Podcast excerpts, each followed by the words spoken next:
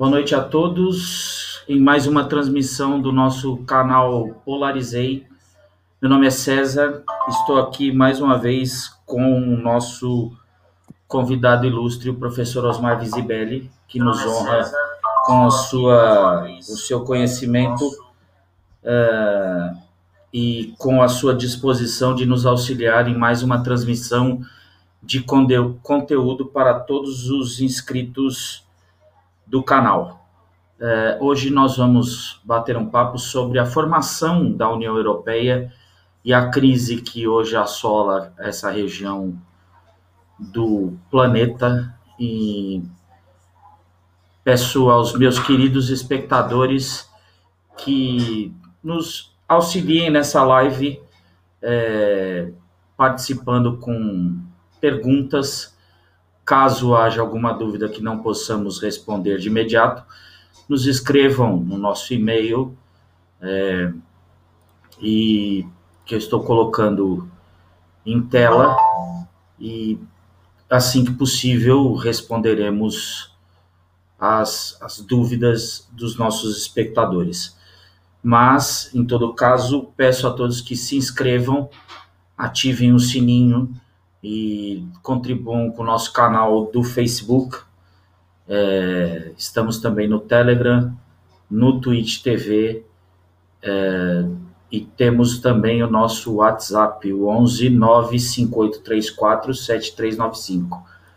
Participem de nossa live é, nos enviando perguntas ao longo da live, responderemos, se não for possível, nos mandem um e-mail e assim que tivermos a resposta, lhes enviaríamos com todo prazer.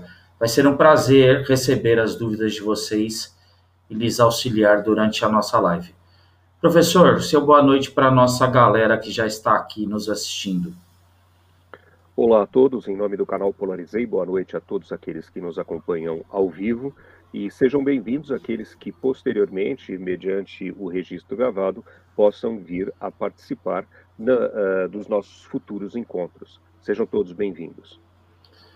Professor, para iniciar nossa nossa transmissão de hoje, é, que eu achei um assunto interessantíssimo, é, muito pertinente também com o que vem acontecendo no continente europeu, é, eu gostaria de iniciar, como nós estávamos conversando há pouco, uh, sobre o verdadeiro é, pontapé inicial para o começo da, da comunidade econômica europeia.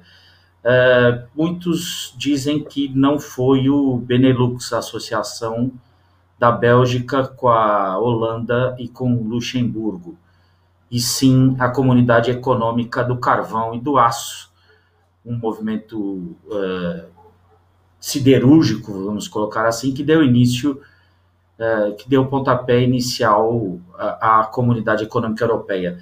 É isso mesmo, o Benelux não tem muito a ver ou não tem nada a ver com a criação da comunidade é, europeia do carvão e do aço. O Benelux é partícipe do processo, mas ele de fato não é a bola original. Eu gostaria só de fazer um recorte histórico e recuar bastante no tempo. Nós temos que lembrar que projetos de unificação europeia, até então, eram projetos mano-militari, é, projetos pela via da força.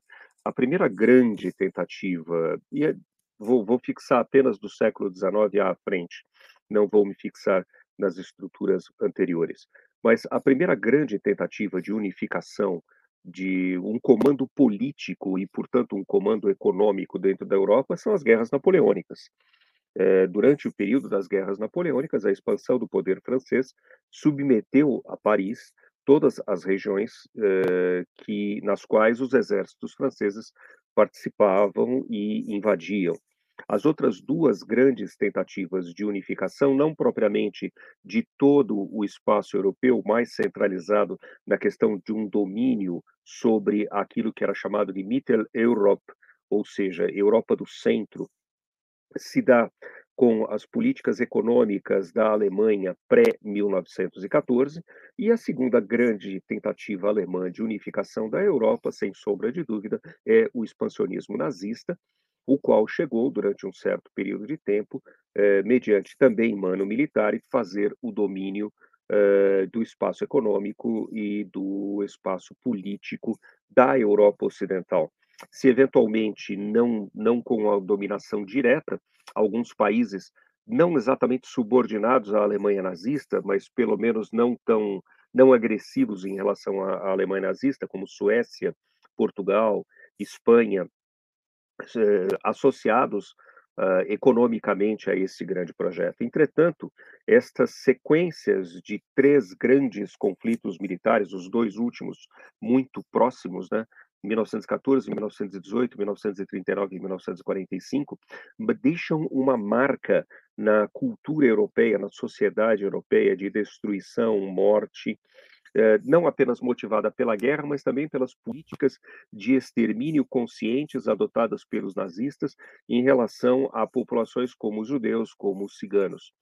Uh, a destruição material da Europa após a Segunda Guerra Mundial é realmente algo inimaginável para qualquer um que conheça algo da Europa dos dias de hoje. Você tem que lembrar que durante um conflito militar de larga escala, são alvos militares as pontes, as redes ferroviárias, as hidrelétricas, as centrais de comunicação, todas as vias de transporte, as indústrias e assim por diante.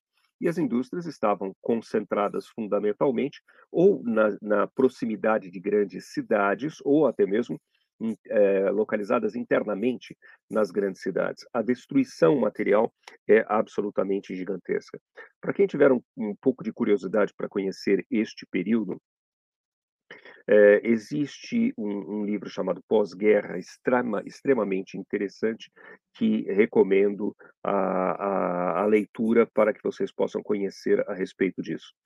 Quem se aprofundar dentro deste período do imediato pós-guerra, os anos de, o final do ano de 45, o ano de 46 e até mesmo meados do ano de 1948, vai descobrir que a Europa só não a Europa ocidental não morreu de inanição, de fome ou de frio, durante o inverno, literalmente devido ao auxílio norte-americano, e isso não pode ser minimizado, isso não pode ser esquecido. Podemos eventualmente colocarmos a questão que uma parte da ideia do auxílio norte-americano era para que a Europa como um todo não caísse sob a influência do regime comunista de Stalin, do regime comunista da União Soviética. Sim, isso é verdade, é inegável, mas existe também um componente de raiz humanitária extraordinariamente importante e forte neste sentido. Para que nós possamos ter uma noção em relação a esta dificuldade, até mesmo a exportação norte-americana de carvão, não para siderúrgicas, não para indústria, mas para aquecimento uh, na Europa uh, sofreu um acréscimo muito grande no final da Segunda Guerra Mundial. Coloquemos-nos agora, então, na visão de políticos europeus que haviam, no mínimo, vivido a Segunda Guerra Mundial e, muito provavelmente, a grande maioria deles, no mínimo, ter tido uma proximidade muito grande com a destruição da Primeira Guerra Mundial. O choque provocado uh, por essa destruição em massa, destruição de capital, destruição de vidas, extermínio proposital de populações. O choque moral é um choque maior até mesmo do que o desastre econômico e, e, as questões de ajuste político. A destruição moral da sociedade europeia é muito forte. Não é de se espantar que determinados políticos experimentados eu diria até mesmo chicoteados por essa experiência tão terrível da realidade da guerra, tenham optado por reduzir as possibilidades de conflito na medida em que isto fosse possível. Uma das análises básicas eh, realizadas por estes políticos estava relacionado à questão de que, pelo menos, uma parte do impulso das duas guerras, primeira e segunda, havia sido provocado pela questão do domínio das fontes necessárias para a construção de poder militar. E quais são essas fontes? A siderúrgica, basicamente. E através da siderúrgica, a obtenção de aço para os armamentos. Para a obtenção do aço, a mineração de carvão e a mineração é, de, de o, o minério de ferro em si tendo por base a ideia de que, se houvesse um controle sobre a estrutura produtiva de carvão e de aço europeias, e um controle que fosse feito em conjunto, não por um país específico, mas por um condomínio de países. Este condomínio de países, por si mesmo, pela existência desse condomínio e pelo fato de que ele controlaria as fontes de produção, reduziria as oportunidades para que forças armadas pudessem vir a ser criadas e voltassem a ameaçar a paz e o conflito entre eh, a ameaçar a paz e gerando um conflito entre os estados nacionais. Benelux é uma associação anterior, mas ela tem a sua importância pelo fato de que sinaliza a disposição de governos nacionais independentes cederem, pelo menos parte, bastante superficial naquele momento, é verdade, mas cederem parte da sua soberania em favor de um projeto interestatal. Benelux significa Bélgica, Holanda e Luxemburgo. Uh, o Benelux em si não é a raiz da comunidade do carvão e do aço. O Benelux associou-se à comunidade do carvão e do aço quando esta foi criada. E quando esta foi criada, basicamente nós tínhamos ali Alemanha, Itália e França uh, associados ao Benelux. Ora, Alemanha e França e Itália estavam em lados opostos durante a Segunda e durante a Primeira Guerra Mundial. Então, esse é o sentido inicial da construção deste projeto.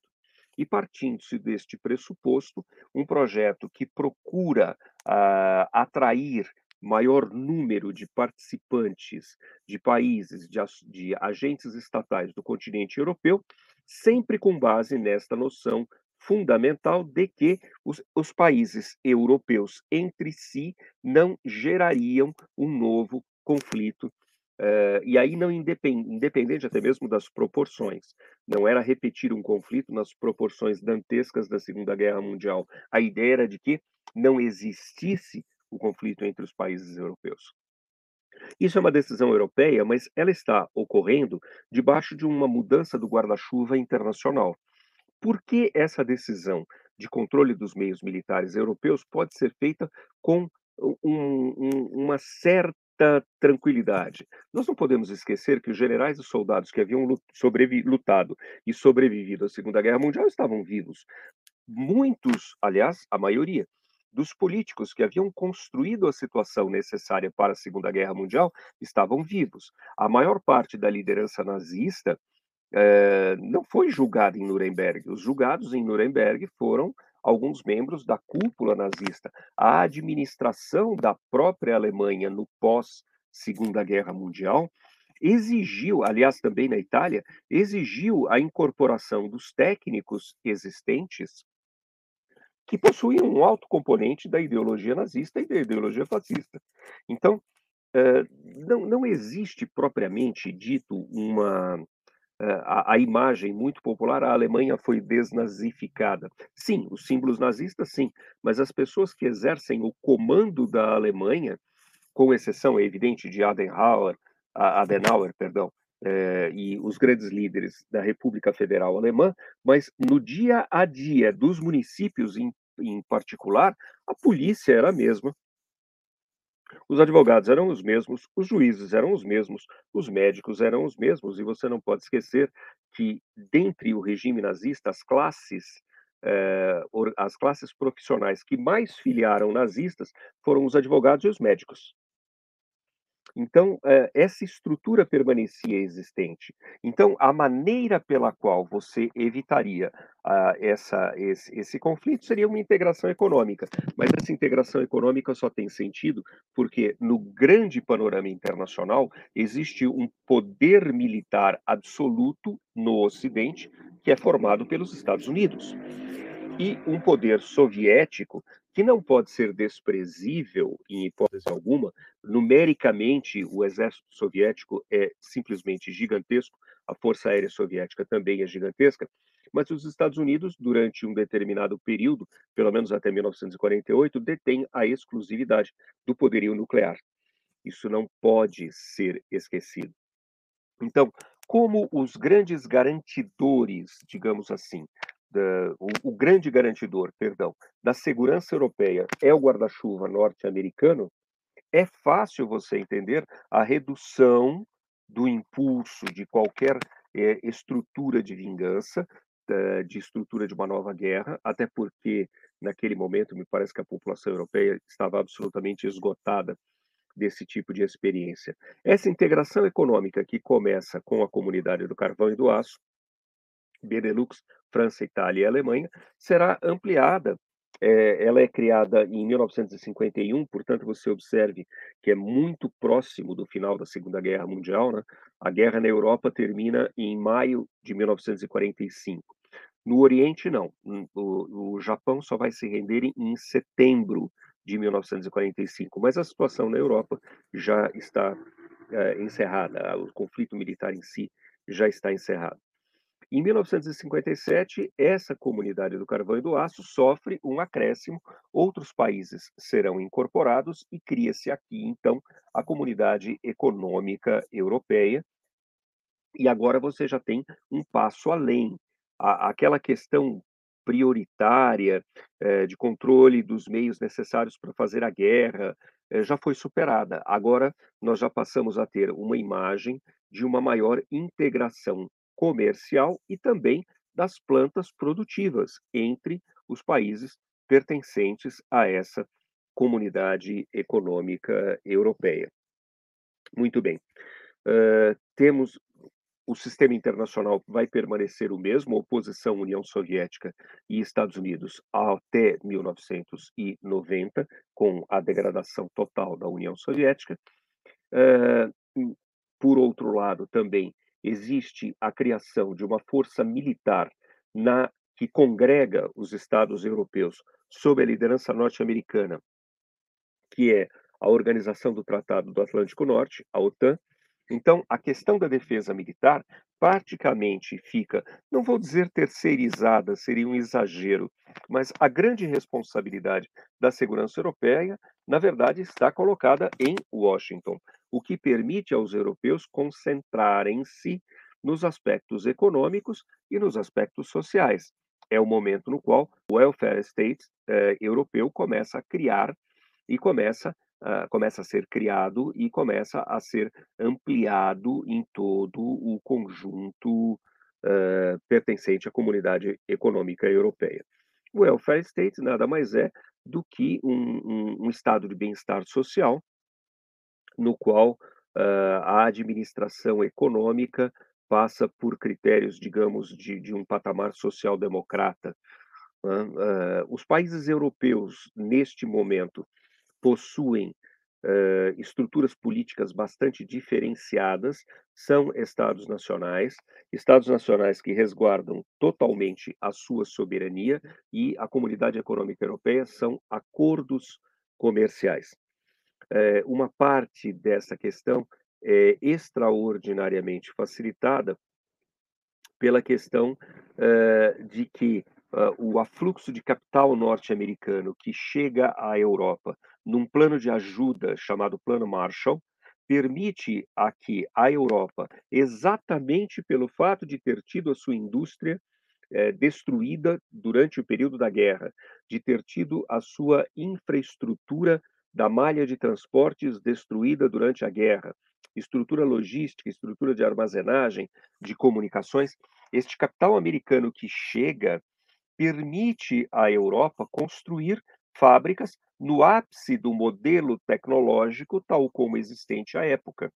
E a partir de 1957 e início dos anos 60, a Europa já encontra-se numa fase de plena recuperação econômica, as cicatrizes da guerra praticamente, pelo menos na Europa Ocidental, desapareceram e os produtos europeus começam a ser lançados à grande concorrência internacional. Curiosamente, é um momento no qual estes produtos europeus começam a apresentar um desafio ao mercado exportador norte-americano. Professor, para enfrentar... pois não. Só uma, uma questão. Então, por causa desse aporte do Plano Marshall e tudo, e dessa, desse fôlego que os, os produtos da, da tomaram, uh, os produtos europeus tomaram, é que a primeira nomenclatura foi mercado comum europeu, antes de ser conhecido como Comunidade Econômica Europeia. Sim. A Europa dos 12 foi conhecida como mercado comum europeu é uma integração comercial. O que nós temos hoje é diferente. O que nós temos hoje é a busca de uma integração política. Naquele momento, nós não tínhamos isto ainda. Não que você já não tivesse defensores desta proposta, não que ela já não estivesse sendo encaminhada e discutida, mas naquele momento não era o existente. Né? É, um fato bastante curioso é que, num primeiro momento, a partir, do, a, a partir da, da visualização do crescimento deste mercado comum europeu, a Inglaterra faz um primeiro pleito de entrada eh, nesse mercado e a França rejeita. Uh, a Inglaterra não consegue entrar inicialmente neste mercado por uma rejeição francesa. Uh, não, não, vou entrar no, nos méritos, porque senão nós vamos esticar demais aqui o nosso contato, mas, enfim, é, posteriormente, a Inglaterra apresenta novamente a sua candidatura e aí na segunda candidatura ela é aceita. Bom, no evoluir deste processo, outros países europeus que não faziam parte inicialmente daquela, daquele mercado comum passam a ser agregados. E aí, ao longo dos anos 70 e dos anos 80, você tem praticamente toda a Europa ocidental integrada aí você começa a ter um segundo momento no sistema internacional, que é o, o início do retraimento uh, do poder soviético, tanto do poder econômico, quanto, não, exatamente do poder militar, mas do poder econômico que dava base ao poder militar soviético.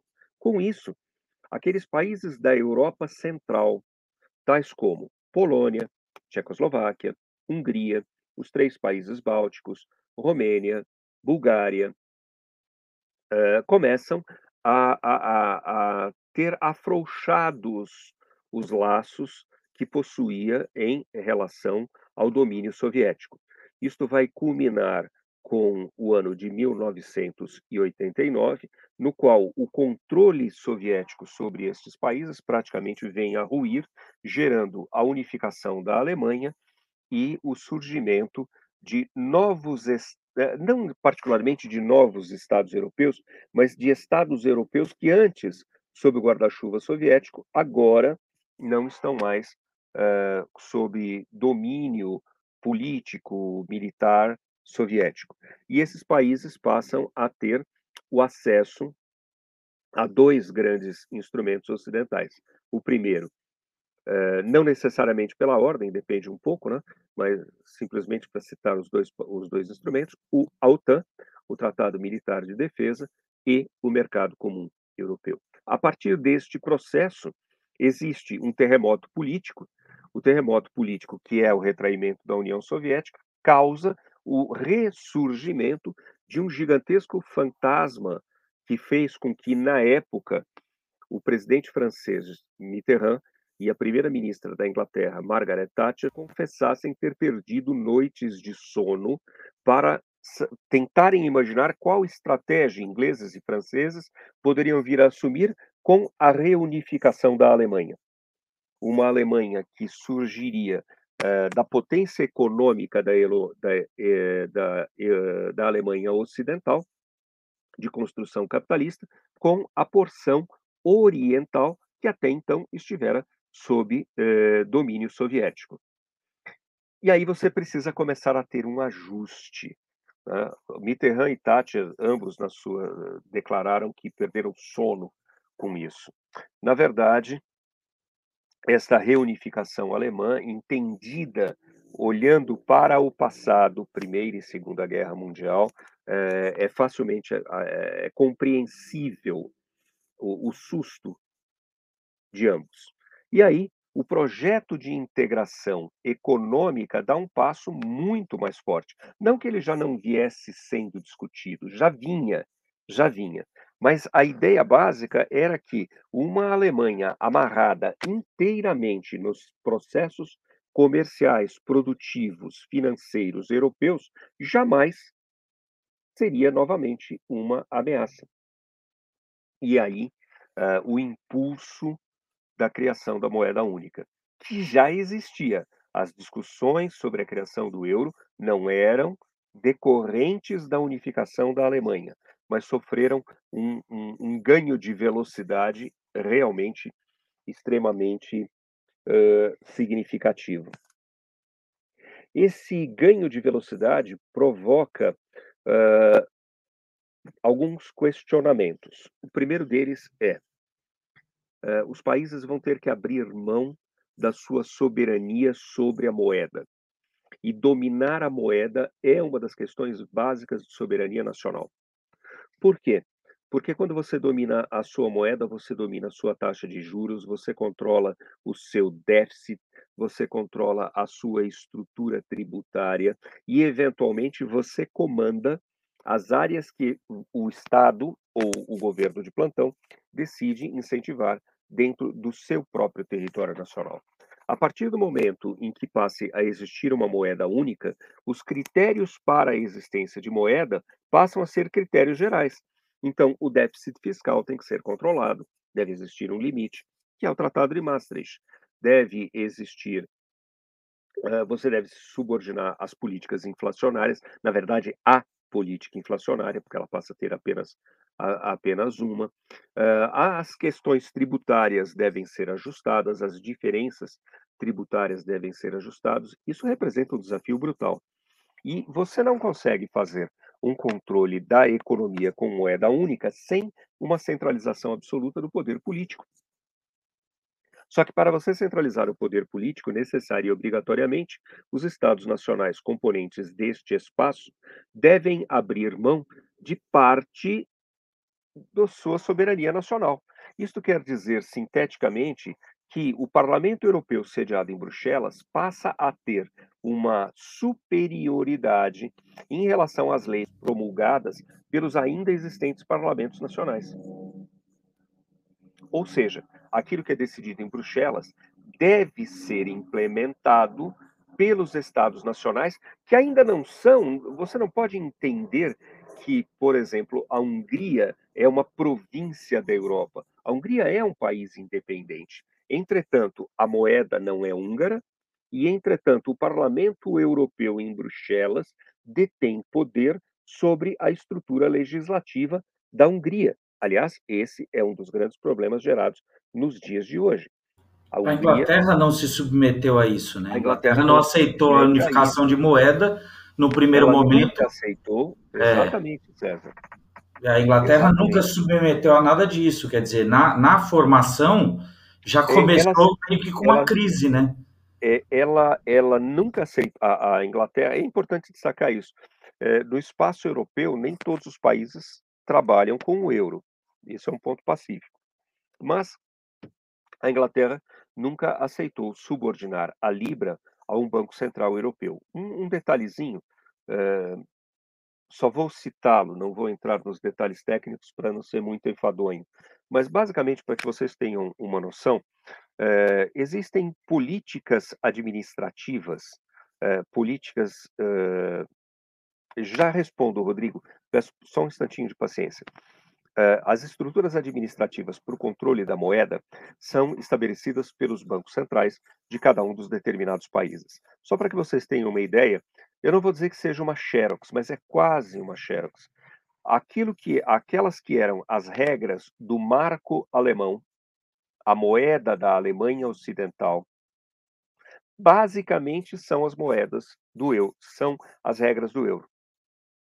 Então, uh, sempre que eu discuto isso, eu faço uma brincadeira. Ela é meio estúpida, é mais ligada para o clubinho do pessoal das relações internacionais. Mas a gente faz, fala basicamente o seguinte: o euro conseguiu aquilo que as divisões Panzer não conseguiram: o domínio alemão econômico sobre o continente, de, sobre a Europa Ocidental. As regras do marco são as regras do euro. É, respondendo à pergunta do, do, Rodrigo, eu vou fazer o, o, um, um, um, caminho aqui. O Brexit encorajará outros países? É, não sei se pelos mesmos motivos. É, não é necessariamente que o país, qualquer que seja ele, a Hungria realmente tem um problema grave, mas a Hungria é simplesmente a ponta de lança. Não é apenas a Hungria, a Polônia também está nesse tem, tem esse questionamento bastante forte, muito forte, aliás. A Hungria mais, mas a Polônia também tem esse questionamento muito forte. E nós não podemos esquecer que essa questão da ingerência europeia sobre a soberania nacional cria uh, grupos extremamente críticos deste processo, não apenas na Hungria e na Polônia, mas cria grupos extremamente críticos deste processo de abrir mão da soberania nacional em nome de um parlamento de Bruxelas na Espanha, na França, na Alemanha e na Itália. E aqui você, quando elenca estes quatro países, tirando a Espanha, os outros três são os fundadores da comunidade do carvão e do aço. Então, existe, não vou dizer ainda uma maioria, mas existem movimentos fortemente antipáticos a uma maior perda de soberania nacional nesses três países, Alemanha, Itália e França. É, é, é uma questão bastante delicada. É uma questão bastante delicada. Uh, nós temos uh, as últimas eleições regionais na Itália, em particular, representaram uma ascensão bastante significativa de partidários de um distanciamento italiano frente à comunidade europeia. Uh, é, é inegável. É inegável. Professor, antes de, de tratarmos dessas eleições da Itália, da Alemanha, da França, é, permita só fazer uma pausa para dar um, um, boa noite aqui para os amigos que estão acompanhando. O Rodrigo, que já participou aí com uma pergunta, a Ana Lúcia Caldeira, o Alberto Vanucci, o René Infante, senhor Norival, meu vizinho, boa noite, senhor Norival. A Vânia Lopes Ribeiro, é, muito obrigado a vocês que estão nos acompanhando aqui. É, participem conosco, mandem as suas perguntas e no decorrer da, da, da nossa transmissão nós vamos respondendo se possível, se não, é, está aqui o nosso, nosso e-mail, escreva-nos e teremos prazer em lhes atender. Professor, é, já que a gente entrou nessa questão do Brexit e o Rodrigo perguntou se isso encorajará outros países, não sei o quê. A gente conversando essa semana, eu disse que eu tinha apostado no Frext e ele não aconteceu. E agora com essa eleição na Itália, que é, é, determinou muitos antipáticos à comunidade econômica europeia, é, como fica essa questão? A, a Europa vai entrar numa crise de, de esfacelamento da comunidade econômica, a, Hungria e a Polônia também vão participar disso, a gente precisa prestar atenção neles, obviamente, ou é, tudo indica que não é um esfacelamento, mas uma alteração estrutural da maneira como a comunidade foi, foi criada depois da, da, da, do, da era do carvão e do, do mercado do carvão e do aço. É, a Europa vive um conjunto de desafios. É, o euro é uma moeda sustentada pela potência econômica da Alemanha. É, entretanto, existem, existem conflitos bastante sérios dentro da estrutura da negociação da comunidade da, da, da União Europeia, porque você tem países que são fortemente defensores, por exemplo, do protecionismo agrícola. O campeão do protecionismo agrícola europeu é a França. A Holanda já não se enquadra dentro desta situação, e a Holanda é uma força econômica gigantesca dentro da União Europeia. A Alemanha não se enquadra propriamente como uma, uma defesa eh, de protecionismo agrícola. Os países da Europa Central, Polônia, a própria Hungria, a República Tcheca, a Eslováquia também são protecionistas. Então você tem conflitos bastante significativos aqui que se refletem nas posições europeias nas negociações internacionais junto da Organização Mundial do Comércio ou de outras áreas. Então, existe não apenas um conflito dentro das populações que não querem perder a sua identidade perante um parlamento europeu, como também existem algumas outras questões entre os estados, entre os governos. Tá? A questão agrícola é um ponto extremamente importante. E no momento atual, com a saída da Grã-Bretanha, os direitos de pesca no Mar do Norte também criam um conflito entre a Grã-Bretanha e a União Europeia. Uh, outra questão bastante delicada de colocar-se é que a União Europeia, como um todo, como um todo, todos os países europeus sofrem isso, em graus um pouco diferentes, mas todos sofrem. A União Europeia tem uma bomba demográfica negativa. A, a, fertilidade, ou seja, o número de nascimentos na Europa, e aí eu não me refiro a um momento pontual uh, da, da, epidemia do coronavírus, esqueçam isso, por favor. O movimento, o, a, o decréscimo da população europeia. É anterior é a isso, né? É muito anterior, ele data dos anos 70. Ele data dos anos 70. E, e eh, em primeiro lugar, vai exigir um enorme esforço dos sistemas de seguridade social. O que é seguridade social? Aposentadoria, gente.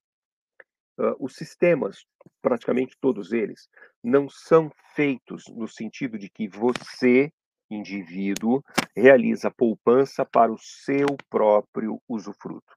Se você fizer uma poupança privada, sim, ele é assim. Mas se for público, não.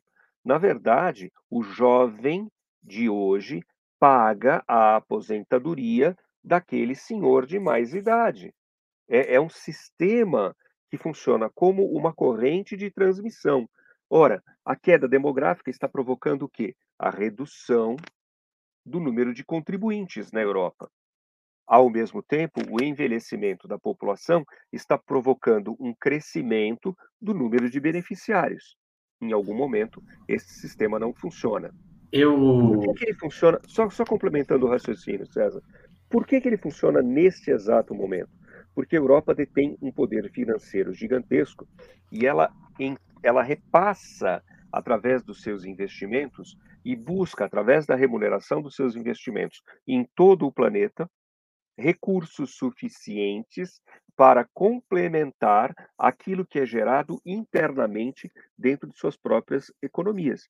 Então, a questão demográfica europeia não pode ser retirada desse contexto. Talvez ela seja uh, uma bomba de um efeito um pouco mais lento, mas muito mais sério do que as questões uh, regionais, do que os partidos políticos que questionam a própria União Europeia. Pois não, César, por favor. Eu lembrei, eu lembrei da. Nós fizemos uma, uma live no canal Conversa em Foco e conversávamos, Kelly, o senhor e eu, sobre as tensões entre a Ucrânia e a Rússia. Nós acabamos chegando no continente europeu. O senhor fez uma brincadeira muito engraçada que o europeu já nasce aposentado, ou seja, não há nascimentos de europeus, portanto, mais uma mais um prego no caixão da crise. É, antes do senhor dar continuidade a essa explicação estupenda, o senhor Norival colocou aqui uma pergunta: a Inglaterra saindo, como fica a Irlanda? É, a Irlanda, a República da Irlanda, entendo que deva ser essa, né? Porque a Irlanda do Norte faz parte do Reino Unido. A República da Irlanda não é afetada pela saída da Grã-Bretanha. São, são questões diferentes. A Irlanda do Norte que são os seis condados protestantes, ela é diretamente associada à Grã-Bretanha. Aquilo que acontece é, em, é, em Belfast é aquilo que acontece em Londres. Não existe diferença. Dublin, que é a República da Irlanda, essa permanece na sua situação atual. Não, não há nenhum tipo tipo de alteração. As grandes discussões que estão sendo feitas são exatamente sobre as questões das, da, dos direitos de pesca porque o canal que separa a, a ilha da Irlanda das ilhas da, da ilha da, uh, britânica é, é uma região compartilhada de direitos de pesca, então ali é, é uma questão um pouco, um pouco delicada para dizer o mínimo, e também a questão da entrada das mercadorias, como ficaria, por exemplo, uma entrada da mercadoria de mercadorias oriundas do continente é, via República da Irlanda, via Dublin, e como isso poderia ser exportado, é, por exemplo, para a Irlanda do Norte, e da Irlanda do Norte entrar é a questão dos, de uma discussão de direitos alfandegários. É, essa questão dos direitos alfandegários entre as Irlandas e a, e, e a Ilha da Inglaterra foi uma das grandes questões uh, discutidas e, na verdade, não inteiramente resolvidas no acordo de saída uh, da Inglaterra do, da União Europeia. Aliás, aquele, aquele deputado que fez o discurso no Parlamento Europeu quando a Inglaterra se despediu uh, aquele discurso famoso que eles balançam bandeirinhas da Inglaterra e a comissária fica meio que emputecida, é, ele fala sobre justamente licenças de pesca, é, que é uma das coisas que o senhor está citando agora, e me fez lembrar daquele discurso, aliás, um discurso que foi, assim, um momento, é, vamos dizer assim, é, acho que de orgulho para os, os ingleses especialmente, né? Mesmo porque foi referendada a saída, então eles deviam estar bem, bem. Aliás, é um discurso muito contundente e foi muito engraçado ver a cara da comissária é, e ela fechando o microfone, Mr. Farage, foi muito engraçado. Tem outra pergunta aqui, professor do Lohan, resolveu aparecer para trabalhar no canal? esse jovem, a islamização da Europa pode ser um agravante a essa crise? Lohan, seja muito bem-vindo, como sempre, por favor. É, é, não propriamente a questão da União Europeia, ainda que é, quando você contrapõe o posicionamento, novamente, é um fato curioso, dos países do leste europeu para os do oeste europeu, existe uma posição bastante dura, bastante diferente entre a assimilação ou a entrada de muçulmanos, de maioria, de formação de, de, de guetos muçulmanos dentro da Europa. Uh, os húngaros, uh, os austríacos também, né? Os austríacos não assumem muito. Os austríacos querem ficar parecendo como sendo sempre de bons moços, mas não, não é bem assim. Uh, os gregos também veem isso com péssimos olhos, o que não é a mesma questão particularmente dentro da Bélgica. Eu acho que a Bélgica é, é o país mais afetado. Uh, Fala-se muito da França, certamente, mas a população francesa e o território francês são muito maiores do que o território belga. Então, a proporção e a concentração de, islâmica eh, em certas regiões da Bélgica, na verdade, é um pouco mais grave. Uh, quando se fala dessa questão da islamização da Europa, eu, eu sempre me recordo de uma questão ocorrida na Grã-Bretanha e é importante, na Inglaterra, para ser mais específico, eu não me lembro exatamente qual foi a, cida a cidade, mas isso é um caso real. Uh, paquistaneses de religião, de religião muçulmana utilizavam moças brancas uh, inglesas como escravas sexuais e eram prisioneiras, prisioneiras e eram escravas sexuais. Uma delas ou duas conseguiram fugir, denunciaram para a polícia. A polícia não tomou nenhum tipo de providência, nem o sistema judicial britânico, porque se viram impedidos com segui o seguinte estúpido argumento: uh, nós não podemos ser vistos como opressores de uma outra religião.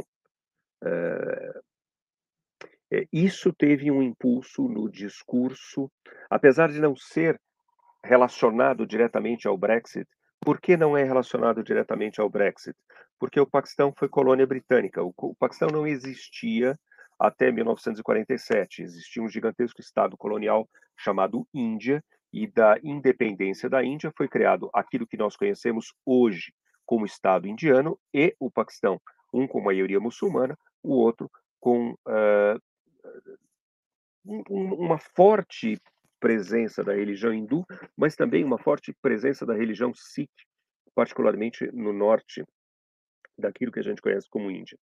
Então, todos os ex as ex-colônias britânicas, o morado, o, o, a pessoa nascida na ex-colônia britânica tem uma certa tem uma série de facilidades reconhecidas pela lei inglesa para realizarem estudos ou morarem no próprio território inglês. Isso vai desde a Jamaica, no Caribe, até o Paquistão.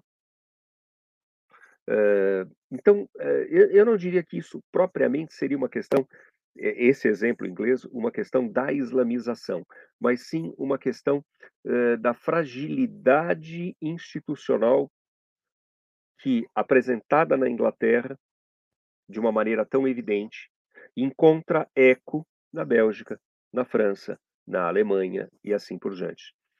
Uh, foram conhecidas acusações em 2017, no Natal de 2017, de símbolos cristãos sendo queimados no Natal na Alemanha, de moças sofrendo abusos sexuais de muçulmanos uh, e de imigrantes africanos nas ruas da Alemanha e a polícia não registrando queixa. Então, a questão principal não, não diria que seria a islamização em si.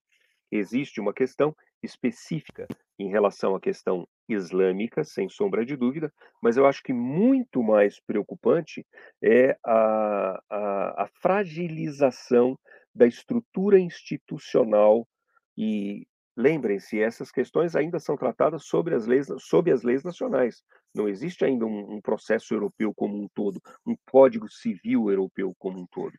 Mas a fragilização institucional que se caracteriza em França, em Bélgica. Por exemplo, uh, o país é obrigatoriamente laico quando você obriga as escolas a retirarem símbolos cristãos, como um crucifixo de uma sala de aula, mas ao mesmo tempo aceitam que meninas muçulmanas utilizam o hijab, e o hijab não é aquele traje completo, o hijab simplesmente é o lenço que cobre a face.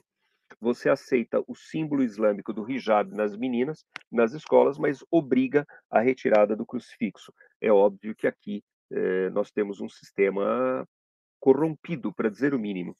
Aliás, Professor, a Europa tem muito medo disso, porque a Turquia até hoje não foi admitida justamente por causa do lado oriental, que eles têm muito mesmo, muito medo dos islâmicos.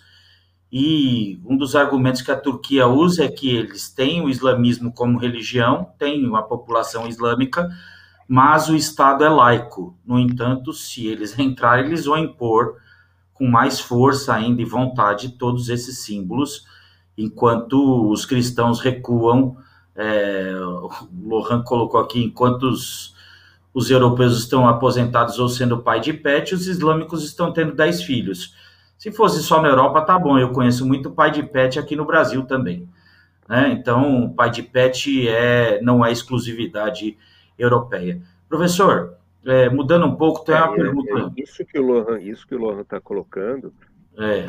supondo-se que a tradição islâmica consiga se manter nas novas gerações, existem, eh, existem pessoas que discordam disso, que julgam que a própria lassidão da sociedade ocidental vai gerar uma lassidão dentro, não da primeira geração islã, da primeira geração de muçulmanos que fez a migração, mas nos filhos e nos netos.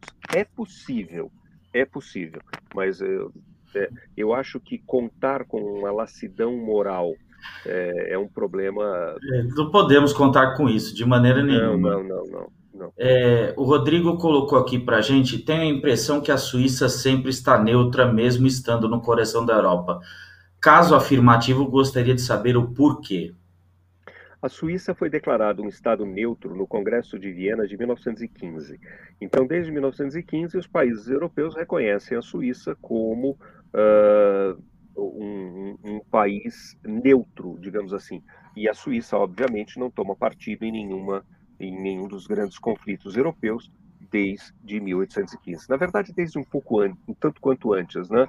A, a, a Suíça foi um, um país que exportou mercenários, soldados que lutam em troco de, troco de pagamento até pelo menos o século XVIII, até um pouco mais do século XVIII. Ainda existem tropas mercenárias suíças. Nós não podemos esquecer que a guarda do Vaticano é inteiramente composta por soldados suíços. É, mas como é do Vaticano, a gente não vai chamá-los de mercenários, né? Vamos usar um outro termo um pouco mais, mais suave. Mais leve, é. de guarda, de, guarda, é, é, de guarda do Vaticano. Então, desde 1815, todos os países europeus reconhecem, mas a Suíça também é um país que sabe que é, pode ser envolvido dentro de um grande conflito. Então, proporcionalmente ao número de habitantes, a Suíça é um dos países mais armados do mundo. Né? Para você imaginar, todo, todo cidadão suíço que presta serviço militar, terminou o serviço militar e leva para casa a arma, com munição com munição. É por isso que na Suíça também não tem assalto, né? Claro, você vai assaltar, todo mundo tem pelo. Você imagina uma casa que tenha o marido, um filho e uma esposa, no mínimo o marido e o filho prestaram serviço militar, você vai entrar na casa, tem dois fuzis de assalto dentro de casa com caixas e caixas de munição. Na Suíça não tem assalto, é por motivos óbvios, né? Por mais que o pessoal ache que arma não, Deixa pra lá. Depois nós vamos só fazer uma live sobre desarmamento, hein, César? É. é. Uh, então, a primeira questão é difícil. Você vai mandar um, um, exército invadir esse negócio? Tá, tá bom. Cada casa, por esse motivo, Rodrigo, cada casa suíça é uma fortaleza.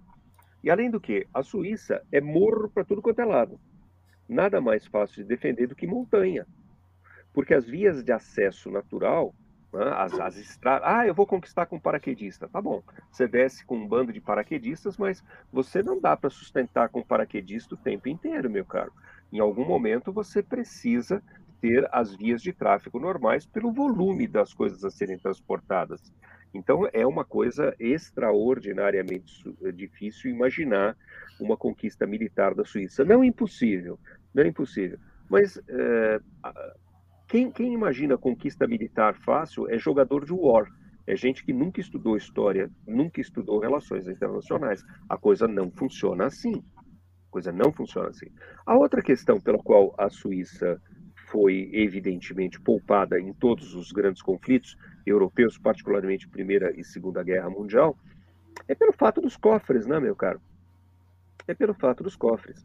As grandes fortunas são geridas a partir da Suíça e é muito conveniente você ter a gestão, a administração das grandes fortunas poupadas desse conflito. É, mas única e exclusivamente a explicação da, do dinheiro explica uma parte da questão suíça. A outra parte é literalmente essa, por mais que os desarmamentistas não gostem de ouvir, cada casa suíça é uma fortaleza. Eh, eu não estou falando que a fortaleza é a parede da casa, não. É que cada, cada, cada cidadão suíço, homem ou mulher, que serviu às Forças Armadas, levou para casa o fuzil. Está em casa. Está em casa. Você vai invadir um país assim? Cada é. soldado que entra vai estar tá na mira de uns 4, 5. Aí você, ah, eu conquisto a Suíça. Tá bom, mas quanto vai custar? Guerra Como... também é uma questão, é uma análise de custo-benefício. Como é aquela expressão, eu esqueci de anotar, aquela expressão grega que o senhor me mostrou, malon lab? Molon lab. Molon lab quer dizer, vem buscar, entra aqui e vem buscar. É, né, numa casa suíça. suíça. Tem, existe, sem dúvida, a questão econômica, né? Puxa vida, não vou invadir o cofre, ele está guardando o dinheiro de todo mundo, sem sombra de dúvida, isso existe, mas também tem o outro lado. Uh, é, é um osso duríssimo de roer, duríssimo. Tão duro tão duro que nem os nazistas cogitaram a hipótese de invadir a Suíça. E lembre-se, a Suíça, em um determinado momento, está completamente isolada do mundo, porque Hitler já conquistou a França, a Itália é aliada de Hitler, fronteira sul da Suíça, do outro lado é a Áustria, país natal de Hitler e já incorporado à Alemanha nazista, e a própria Alemanha. Quer dizer, eh, não tinha para onde fugir. No entanto, em instante algum, houve um plano nazista efetivo de invasão é, da Suíça. Professor, é, antes da gente continuar, também tem o boa noite aqui da Kelly, nossa amiga do canal boa Conversa noite, em Foco, que nos dá o prazer de estar aqui acompanhando a nossa live. É, os amigos que estão conosco, se tiverem mais alguma pergunta, estejam à vontade. É, professor, uma pergunta minha. É, o senhor colocou que a Alemanha conseguiu, através do, do euro, né, uh, da moeda única, conseguir o domínio da, da Europa uh, em si.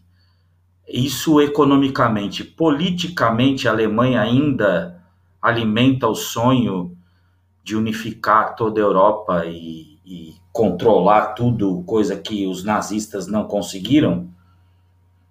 Eu diria que até pouco tempo atrás, até cerca de uns 10 anos atrás aproximadamente, a França possuía a voz política uh, da União Europeia. Hoje não. Hoje não. Ainda que a voz política da União Europeia seja uma voz uh, de meio tom, ela não é uma voz muito potente, e aliás aqui gostaria depois de, de retornar um pouquinho a, a esse assunto, é, mas hoje, de fato, se você for comparar, você presta mais atenção ao que fala o Macron ou ao que fala a dona Angela Merkel? É, por mais que a Angela esteja numa posição delicada, o Macron está numa posição muito mais delicada do que a dona Angela. E ela não tem nenhum outro político europeu de mesma expressão. Existem políticos importantes no parlamento norue... no, no parlamento holandês, existe o Orbán na Hungria, mas é, proporcionalmente é, são vozes menores. Mesmo enfraquecida, mesmo enfraquecida, a Merkel é hoje a, a, líder da Europa e, por tradução, como ela representa a República Federal da Alemanha, a Alemanha obtém, através do euro, aquilo que os Panzers não conseguiram. Ela tem uma direção geral a respeito. É, é, é, óbvio, quando eu falo uma direção geral, não quer dizer que ela determina de forma exclusiva os destinos da União Europeia. Obviamente não é isso.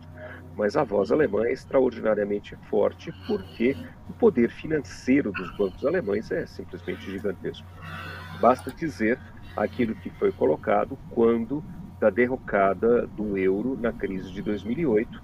Né? O programa de recuperação dos países da bacia do Mediterrâneo que foram afetados pela crise eh, de 2008, Portugal, Espanha, Itália, Grécia principalmente, foram programas que foram fundamentalmente alemães, com algum auxílio holandês e austríaco, mas foi fundamentalmente alemão.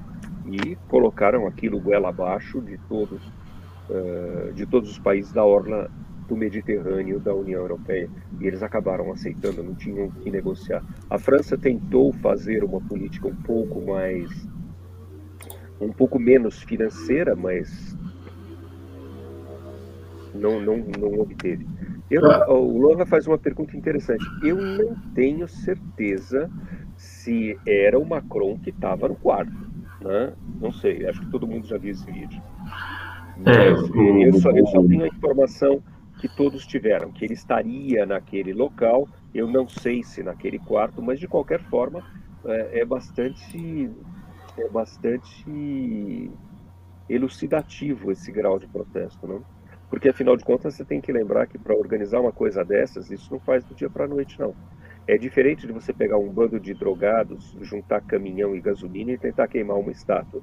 Isso você faz com assim. Em meia hora, é. Diluir toda aquela coisa, colocar num caminhão, um caminhão que tem a potência de jogar aquilo, aquele ar comprimido, aquela, aquele motor que fez. Esse negócio não foi tão. Tão... É bomba, uma bomba que joga concreto, então assim, não é uma coisa é, que. Não é uma coisa tão, tão é... imediata. Isso foi planejado com uma extensão maior. O outro vídeo que eu vi na cidade de Poitiers, uh, no interior da França, é o pessoal invadindo a Câmara Municipal, arrancando o quadro do, com a figura do Macron e pisando em cima e rasgando o quadro, é. né? Esse, esse é mais plausível, talvez. É, é, né? eu, o, o, vídeo do caminhão jogando uh, dejetos na parede é é, é, claro que é verdadeiro. Eu só não, eu não tenho nenhuma confirmação se o Macron estava lá, nem se ele estava na cidade. Bom, isso, isso, eu não sei. Sorte é do Macron, porque se os dejetos acertam o Macron, para separar o Macron dos dejetos, ia ser muito difícil. Entendeu? Ia ser quase impossível. É... Professor, é... é... ia ser interessante o processo. É... Eu queria só fazer mais um, um, Pois não. Até pelo horário, né? Eu acho que daqui a pouco você, você vai me falar para calar a boca. É... Aqui, ó, lembrou o Carlos Martel, o comentário aqui do Rodrigo. pois é, mas o Carlos Martel estabeleceu uma, uma infantaria que grudou no chão e por mais que os cavaleiros sarracenos atacassem, eles não saíram do lugar. Então ali eh, talvez seja um pouco diferente. Eu gostaria de fazer uma, uma, última observação a respeito da questão da, da crise europeia. É, os custos da indústria europeia e dos serviços europeus, assim como das demais regiões do mundo, é bom que se diga, não é exclusivo, mas os custos europeus são muito sensíveis, estão sendo atropelados pela concorrência asiática. E quando eu falo de Ásia, eu não estou falando só de China. China é evidente aquele país que nós temos como referência básica quando você fala de concorrência econômica asiática, mas uh, há de se destacar Indonésia e Índia. Uh, o processo de industrialização e lançamento de, ao sistema internacional de comércio que a China teve, nós estamos começando a ver na Indonésia e começando a ver na Índia. Uh, temos que estar atentos em relação a isso. Eu duvido muito que a indústria europeia consiga suportar um, um, uma ênfase tão forte como esta. A outra questão é que, devido à sensação, e eu gostaria de destacar isso muito claramente, devido à sensação de cerco que a Rússia tem, a Rússia adotou nos últimos 15, 20 anos uma postura defensiva uh, e defensiva de, de, em termos da construção de recursos militares, não para que ela ataque o Ocidente, não é isso. Ah, os russos vão chegar de novo em Berlim. Não é isso. Os russos têm medo que alguém chegue em Moscou. É, é diferente. Mas, de qualquer forma, os russos fazem um investimento militar que os europeus não parecem dispostos a assumirem. E o outro detalhe é que a assistência, aquele guarda-chuva militar americano que eu citei no início do nosso encontro de hoje, esse guarda-chuva militar está sendo focado para a China. A meu ver, um erro estratégico americano, porque é, dois motivos básicos. Primeiro, a postura russa, no meu entender, é uma postura puramente defensiva. Ela não é ofensiva. É, e a postura chinesa, duvido muito que a China aposte num conflito militar para alcançar a liderança mundial. O, processo chinês é um processo diferente. Para quem quiser conhecer a mentalidade do povo chinês, eu acho que, bom, Primeiro, um detalhe: ocidental conseguir conhecer a mentalidade do povo chinês é um exercício hercúleo.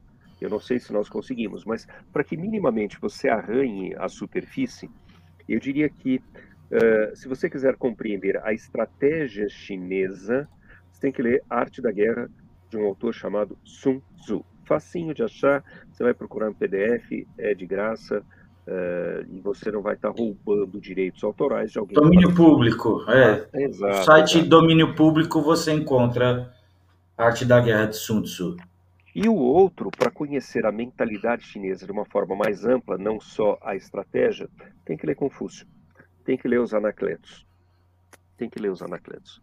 Uh, e aí você vai ter uma noção muito, muito clara, creio eu, e você, e você vai perceber que a estrutura chinesa também é uma, em primeiro lugar o, o fator tempo para um chinês é completamente diferente do fator tempo de um uh, e aí eu não vou dizer nem um ocidental, coloco o russo no meio do caminho também. Eu acho que a ideia de fator tempo, a, a questão da, da intercorrência de tempo para um chinês só vai encontrar paralelo num hindu, se encontrar. Hindus e chineses talvez tenham essa noção de, de um período de tempo tão gigantesco. Os egípcios já perderam isso, né? Os egípcios têm, seriam um outro patamar civilizacional. É, não apostaria nenhum centavo em um conflito militar entre China, União Soviética e Estados Unidos, apesar das pataquadas do Biden aí que falou nessa semana que ah, um, um, um, um, hacker, uma invasão de algum sistema estratégico americano ia provocar. A gente precisa separar aquilo que é verborragia do sistema militar, do verborragia do político, daquilo que é efetivamente a capacidade, a, a capacidade da nação. O, o Zé Bidê, é, essa semana a gente já definiu. O, o Zé Bidê, essa semana a gente já definiu que ele está senil. Então vamos é, tá, guardar as é. devidas proporções. Mudando, Professor, saindo bastante da Europa, só queria fazer essa, essa observação. Então, uh, as questões uh, as questões militares europeias não, não vejo como como um, um, um, problema básico do mundo hoje. Uh, a, questão, a questão europeia é a bomba demográfica, é a estrutura claudicante do euro uh, e a concorrência tecnológica e produtiva que vem do, do Oriente como um todo. Eu diria, é, estas são as questões principais, os principais desafios europeus. Será é que a... os menininhos que jogam War aí ficar vendo aquilo que está acontecendo. Ah, não, os americanos colocaram alguns caças a mais na Letônia, mandaram 2 mil soldados para a Polônia. Uh, tá, tá bom. 2 mil soldados. A rota tem mais soldados do que os 2 mil. ah, mas são soldados americanos, etc e tal. Você está assistindo muito Rambo na televisão, meu caro. Um é. AK-47 mata do mesmo jeito que um AR-15, com mais eficiência, porque topa barro. O Richard colocou uma pergunta que passou rápido e eu não consegui. É, não, eu vou, eu vou colocá-la de volta. É, antes disso, professor, o que eu preciso saber é o seguinte: o senhor está dizendo que a Europa está calcada nesses três pontos, é, especialmente em relação ao lado oriental. A, a, Europa não, não tem força nenhuma para superar esse tipo de coisa? Tem, tem. Nem os Estados Unidos vão desmontar amanhã, nem a Europa vai desmontar amanhã. Que, ah, sempre que quando se fala isso, não é uma queda absoluta, é uma queda relativa. Então, ela é relativa em relação ao quê? Aos outros. Então, não é a, a, a, os Estados Unidos e a Europa estão desmanchando. Não, a China que está crescendo numa velocidade maior do que a, o crescimento europeu, do que o crescimento norte-americano. Então, esse diferencial tecnológico, esse diferencial de soft power está sendo corroído. É, é, é, essa, é fala... essa a visão. Não é uma queda absoluta, é uma queda relativa. Ah, uma queda absoluta poderia acontecer? Pode, pode, pode. É, ou então, ou, ou muito, eu, um outro detalhe que eu gostaria de destacar, muito da questão do, do poder ocidental está ligado ao controle dos meios financeiros não é pelo montante da riqueza, e sim pelos sistemas internacionais financeiros. Existe um sistema de trocas internacionais, de compensação internacional. A grosso modo, é como se fosse uma espécie de câmara de compensação, né? Uh, o cara recebe lá um título, recebe um cheque, recebe alguma ordem de pagamento, ele saca, ele, ele, faz, ele, ele faz um lançamento a passivo e faz um lançamento a crédito. Esse sistema chama SWIFT. Esse sistema é controlado hoje pelos Estados Unidos. Ponto. Não é pelos europeus, é pelos Estados Unidos. Por quê? Porque a moeda de reserva internacional é o dólar. Prestem atenção nisto. O poderio americano será corroído com o surgimento de sistemas de compensação cambial e de, de pagamentos internacional concorrentes ao SWIFT. Quem está fazendo isso? A China.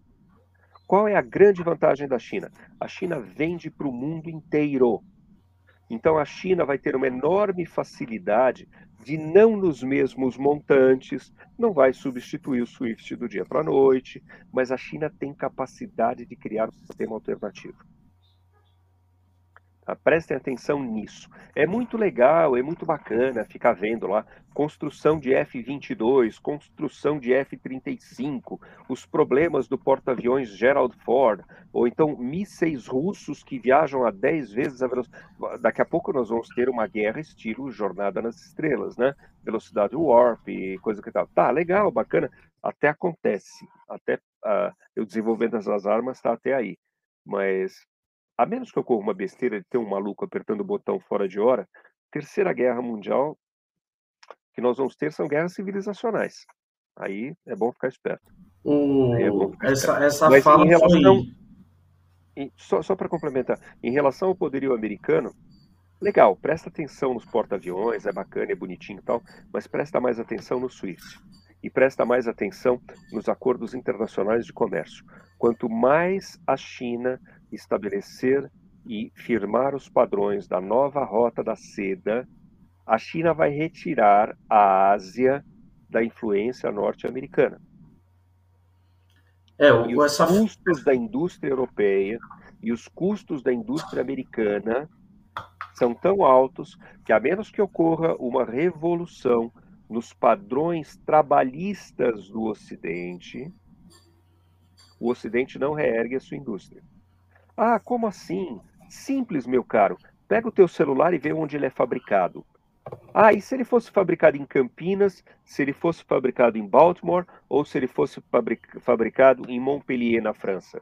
Ele ia custar três vezes mais. Você pagaria? Não. Então, quem sustenta a desindustrialização do Ocidente somos nós.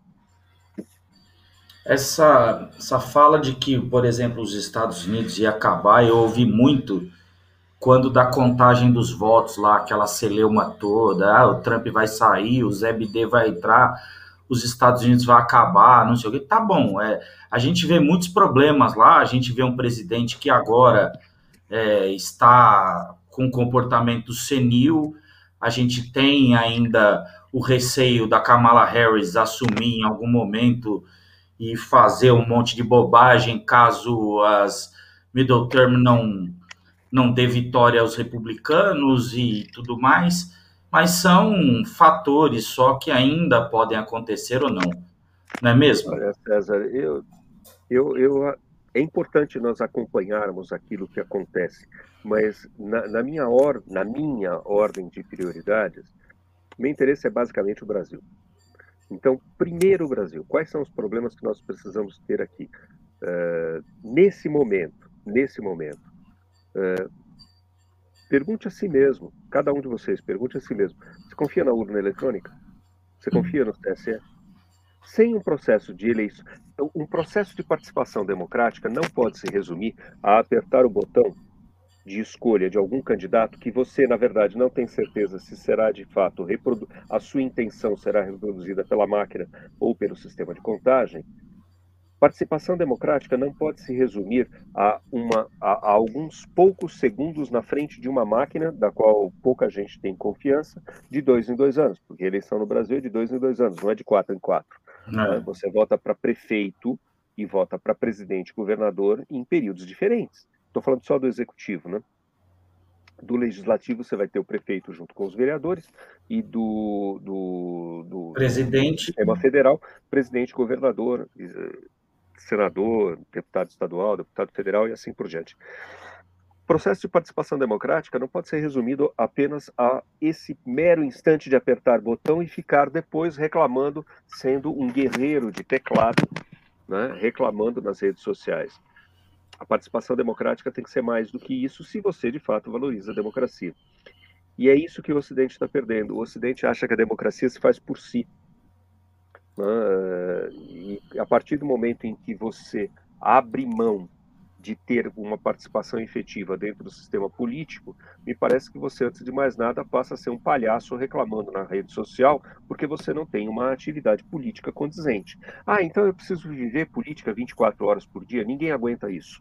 É. Ninguém aguenta isso. Só os tarados mais, é, mais distorcidos da face da Terra aguentam viver política 24 horas por dia. Mas a preocupação não pode se restringir a um mero momento de apertar um botão no frente a uma urna eletrônica, da qual, insisto, eu particularmente não tenho confiança nenhuma.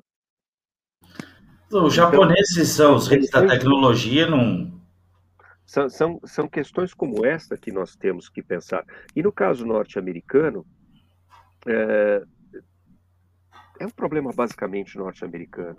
É. Né? Vai influenciar cada um de nós, brasileiros? Claro que vai. Mas o meu problema principal é, é, é, é Brasil. É. Brasil. Eu quero bem dos brasileiros. Nós estamos com uma sociedade profundamente dividida e uma casa dividida é uma casa aberta a terceiros, meus caros.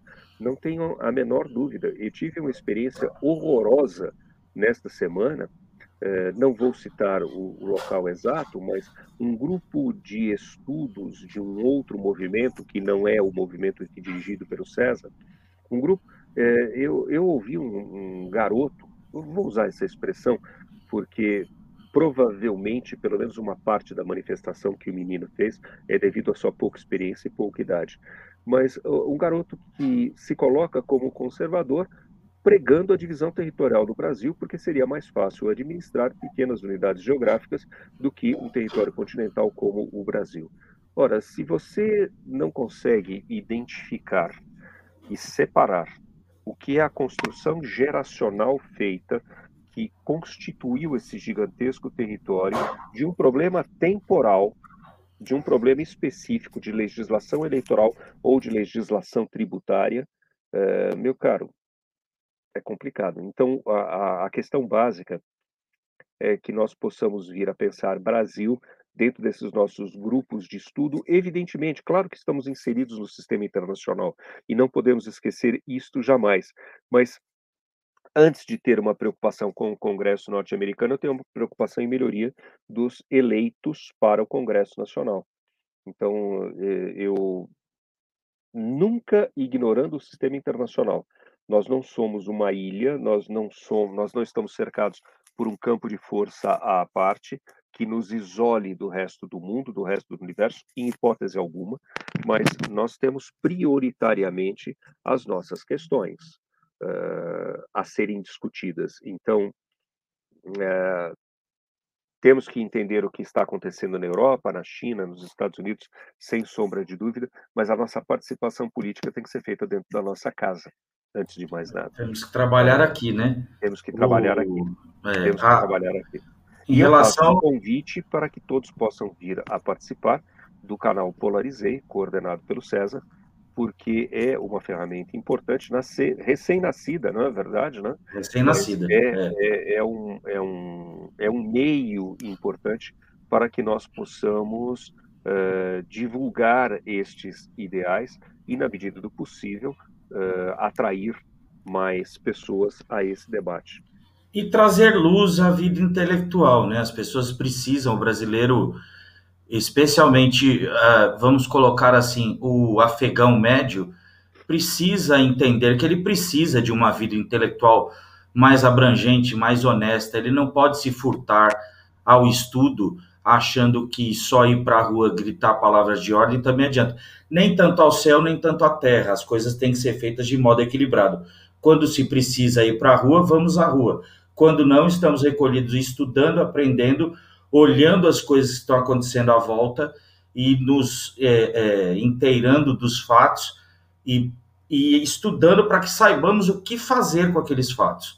É, em relação à urna eletrônica que o senhor colocou, é, tem aquela. aproveitar uma coisa, o Japão, Aproveita, o Japão... aproveita e faz um convite para todos aqueles que estão no, no momento nos ouvindo para que estejam convidados a participarem do seu grupo de estudos ao sábado. É, estamos, estamos, estamos todos sábado reunidos é, pelo, pelo nosso grupo de estudos no Telegram. É, eu vou tentar colocar aqui um banner com o meu, o meu usuário no Telegram é um grupo que é, se propõe a estudos. Uh, hoje estamos estudando os gregos. Uh, nosso intuito é fazer o tripé da civilização ocidental. Né? Uh, então, nós pretendemos estudar os gregos, os romanos e, os, e, os, e o cristianismo, que são a base de sustentação da nossa civilização. Aí está, arroba Dechiari, é, me procurem, é, caso queiram participar. Nossas reuniões são todos os sábados, às 16 horas. Atualmente estamos fazendo a transmissão da nossa reunião através do canal Polarizei. É, nesse próximo sábado, inclusive, é, faremos a transmissão do nosso, da nossa conversa sobre o livro 1 do diálogo A República de Platão, é, um diálogo que nós já estamos a, a, atrás da leitura, estávamos nos preparando já há mais de um ano atrás dessa leitura, né? Já passamos por uh, comédia e drama e muito de Platão, algumas coisas de Aristóteles, até chegar à República de Platão. É, então estão todos convidados, está aí o, o, o, meu usuário no Telegram, me procurem, é, ou me procurem pelo canal do, do Telegram que temos, tá aqui o, o deixa eu pegar aqui o endereço, é, e aí entre em contato caso tenham a vontade de participar. Temos uma biblioteca virtual no OneDrive e cada livro que lemos é franqueado acesso aos integrantes do grupo.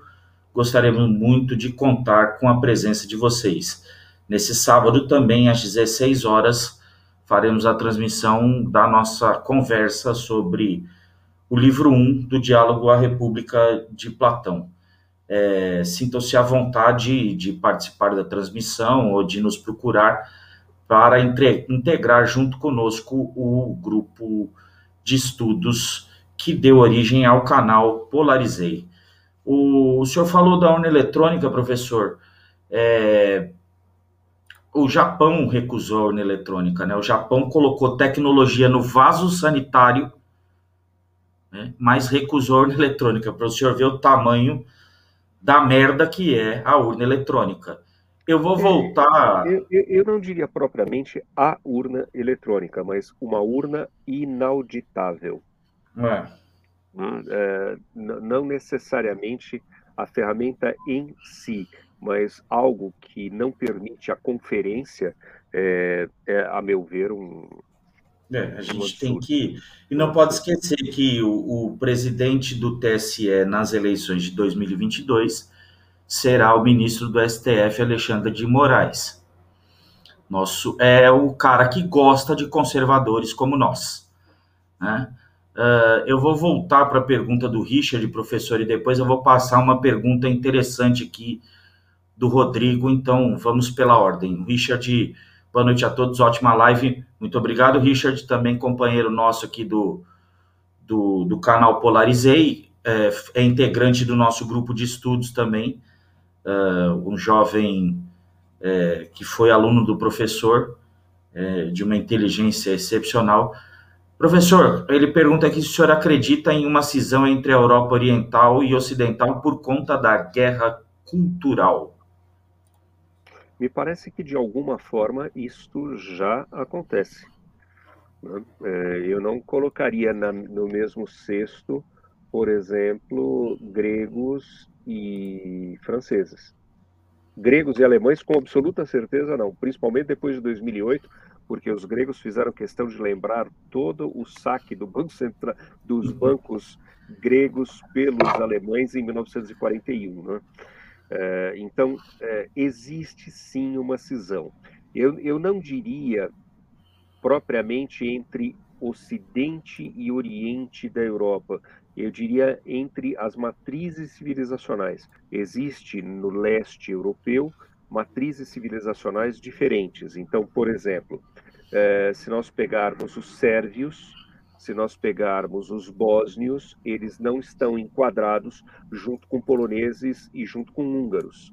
Né? Nós temos ali um misto de muçulmanos na Bósnia, de cristãos heterodoxos, eh, de cristãos ortodoxos na Sérvia e cristãos católicos na Polônia, eh, na Eslovênia, é, é, eu, não, eu não faria exatamente uma divisão geográfica, porque aí eu estaria unificando, por exemplo, Hungria com, com, com a Sérvia. Eu, eu faria um, uma divisão baseado nos modelos de Samuel Huntington, que são modelos civilizacionais. Aí, usando o modelo civilizacional, sim, mas não um modelo geográfico pura e simplesmente. Ou seja, a alteração estrutural que nós conversávamos, ela pode acontecer por causa desse modelo civilizacional. Sim. Certo. Uh, a pergunta do Rodrigo é: poderia traçar um comparativo entre a União Europeia e o Mercosul, assim como o progresso do Mercosul? Em qual etapa estaria? Perfeito. É, eu esperava uma pergunta como essa, Rodrigo. Obrigado por tê-la feito É, eu vou tentar compartilhar. Eu não sou muito bom com esses negócios de informática, quem já viu desde já. Eu sou bom com livro, mas isso aqui não. Então, se eu fizer alguma coisa errada, desde já a culpa é minha, não é do César. Eu vou tentar compartilhar com vocês aqui um slide para que nós possamos entender isso. Me aguardem só um instantinho. César, você vai me avisando se está certo esse compartilhamento aqui. Tá bom, eu estou olhando aqui. Compartilhar a tela aí. E vamos ver se. Peraí. É a segunda opção, compartilhar a tela. Não arquivo de vídeo. Não, eu fiz alguma bobagem já aqui para variar, né? Peraí. Peraí que eu vou de novo. Compartilhar. Compartilhar a tela. Janela. Poxa vida. Tem que ser uma janela do, do, do navegador, não pode ser o arquivo. O arquivo não há possibilidade. Ah, então é isso que eu não estou conseguindo. É. É, Poderia compartilhar um mapa? Não, é, é um triângulo que pretende mostrar a vocês em cada uma das situações aonde nós estamos uh, nos processos de negociação e de integração. Uma pena, uma pena. Uh, eu estou acostumado a usar o, o Zoom para dar aula e eu preparei aqui um slidezinho para poder fazer isso e agora. É, com base nele tenta mostrar de onde partiu e para onde vai. Vai dar é. base ao, ao topo? Pouco, peraí. Eu tinha conseguido fazer isso uma hora aqui, eu não sei o que eu fiz. É, fiz bobagem em todo caso. Bom, em, em todo caso, eu, eu vou vou, imagine, vou contar a imaginação de vocês e depois, César, eu passo o arquivo para você. Se você colocar isso no canal Polarizei, eu acredito que as pessoas que estão nos acompanhando agora podem acessar. São, du são duas telinhas em PowerPoint, então eu vou pedir, antes de mais nada, o, o favor da imaginação de vocês, né? Uh, e dentro da imaginação de vocês, desenhem um triângulo. E aí nós vamos dividir esse triângulo em linhas horizontais. Então, a base, que vai estar maior, é o início do, da negociação de um processo de integração. E à medida em que nós formos avançando para o ápice, esse processo de integração será mais forte, ok? Esse será o nosso, o nosso raciocínio básico. No ponto inicial do triângulo, nós vamos ter uma coisa chamada zona de livre comércio. O que é uma zona de livre comércio? Os direitos aduaneiros, ou seja, os direitos alfandegários e regulamentos comerciais, quaisquer que sejam eles, passam a ter uma, uma regra geral para todos os países que fazem parte desta tal zona de livre uh, comércio. Para todos os produtos, para todos os serviços, não. É para uma parte representativa. Ninguém começa uma grande integração do dia para a noite, eh, integrando toda a legislação, integrando todos os aspectos de coordenação. A coisa começa como um, uma escada. Você vai subir o primeiro degrau. Primeiro degrau, zona de livre comércio, os, dos produtos que compõem uh, a, uh, a, produção dos países daquela região, da, da zona de livre comércio, você tem uma um, a retirada de restrições, você tem facilidade comercial, não para todos, mas para um número bastante significativo. No passo seguinte, como é que vai funcionar o nosso raciocínio? A cada degrau que eu subo, a parte de baixo já foi vencida. Então, cada degrau que eu falar daqui para frente, ele parte do princípio que você já está fazendo tudo aquilo que está integrado no degrau inferior, tá bom? Bom, primeiro degrau, zona de livre comércio, direitos aduaneiros eliminados para boa parte dos produtos que integram a, aquela a produção daqueles países. O segundo degrau, segundo degrau chama união aduaneira. Então lembra o que eu falei? O primeiro degrau já foi superado. Então a união aduaneira tem tudo aquilo que é do primeiro degrau. E o que é que eu acrescento? Ora, eu acrescento que cada um destes países integrantes da União Aduaneira passam a ter as mesmas regras e regulamentos e tarifas comerciais. ok? Vou para o terceiro degrau.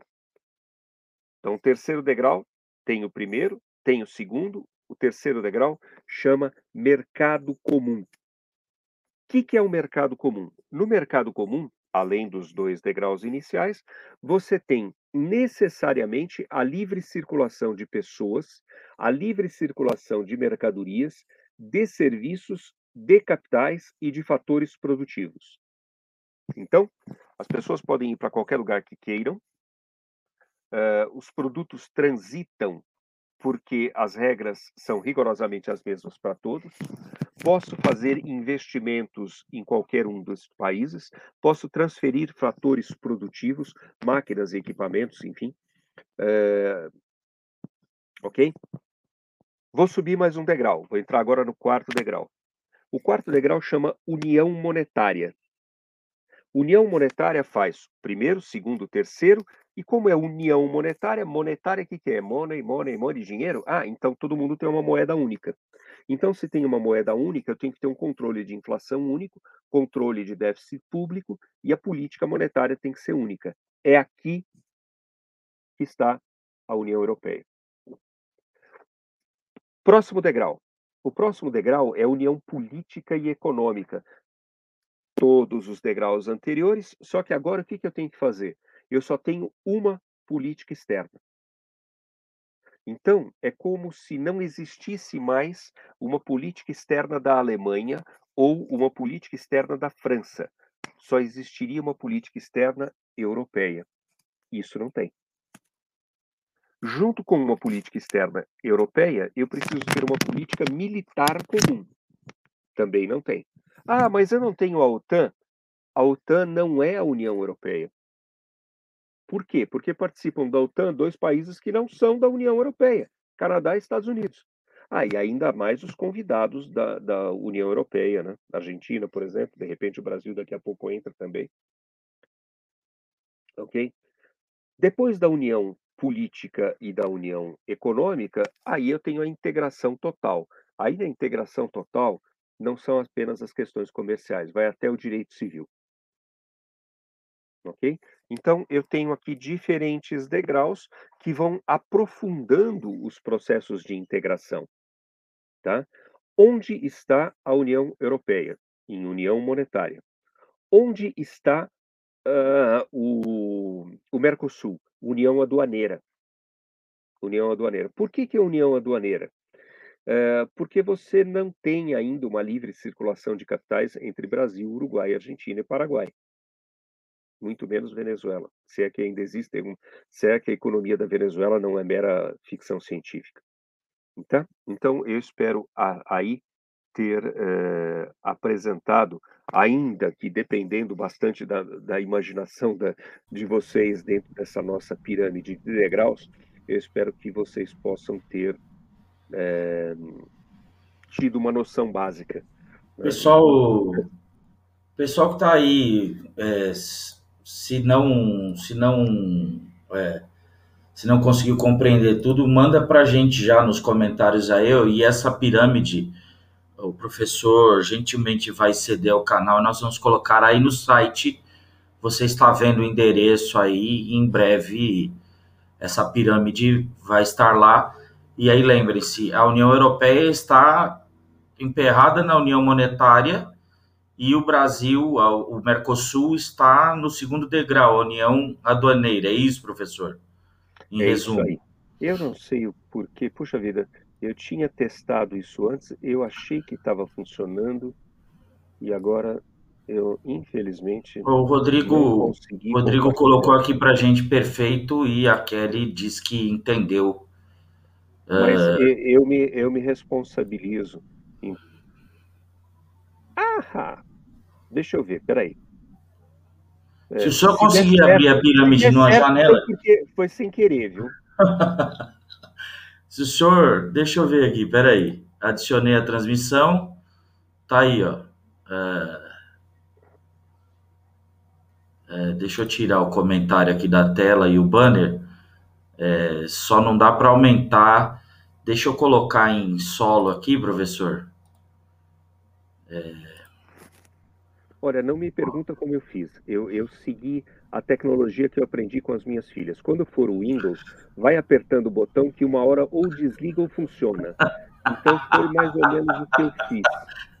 Tá ótimo. É, acho que dá para ver mais ou menos aí a zona de livre comércio. Tá, então aquilo que eu falei para vocês, né, é, é, um triângulo e o triângulo aqui simplesmente tem a, a ideia de elencar a, uma questão hierárquica então, eu tenho na base do triângulo aquilo que é o, o processo inicial, chegando até o cume. Então, à medida em que eu tenho aqui uma definição de um processo de integração econômica, quando eu venho para o próximo, o próximo tem tudo isso que é do primeiro, mais alguma coisa. Quando eu venho para o terceiro, o terceiro tem os dois primeiros, mais alguma coisa, e assim por diante. Ah, o senhor consegue clicar no, no, no segundo, no segundo triângulo ali para ver se ele vem para a é, tela? É a mesma. É a mesma. Ixi, peraí. Mudou? Mudou. A situação atual ali está. É, basicamente aonde eu estou colocando né, a Aliança do Pacífico, que era um projeto bastante curioso da, basicamente da administração Obama, né? O Trump oh. deu uma torpedeada nesse negócio bastante interessante. Aí depois você tem aqui o símbolozinho do Mercosul e o símbolozinho. O, o Rodrigo, o Rodrigo ainda está com a live de, da deposição de Dom Pedro II na cabeça, que ele colocou aqui para a gente, culpa do Pedro Banana. Né?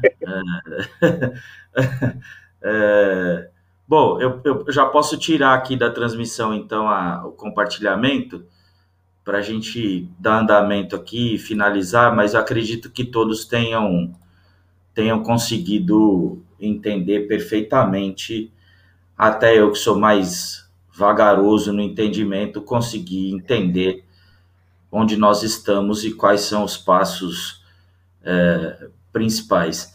Professor, é... Nossa, mais uma pergunta aqui. Ó. Horas. É, deu uma, tá dando uma hora e 36 de live aqui, mas pelo jeito essa live tá rendendo. É, Se o, senhor quiser encerrar, o senhor me avisa.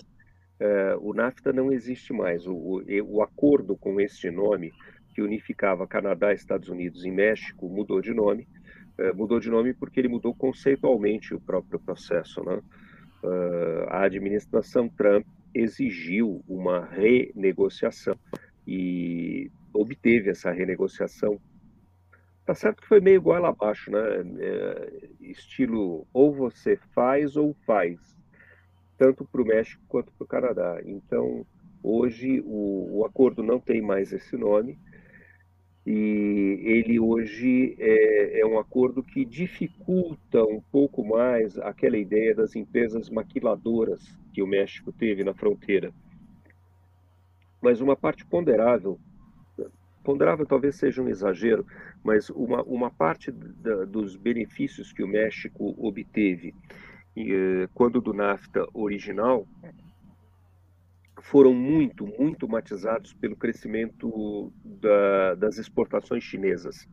Aquilo que se imaginava da utilização da mão de obra barata mexicana eh, produzindo e inundando o mercado norte-americano não aconteceu nas proporções que se imaginava o mercado norte-americano recebeu uma grande quantidade de produtos fabricados por instalações localizadas no território mexicano, mas o fato é que isso meio que coincide, né, que, que é mais ou menos a, a década dos anos 90, com a, a exportação chinesa.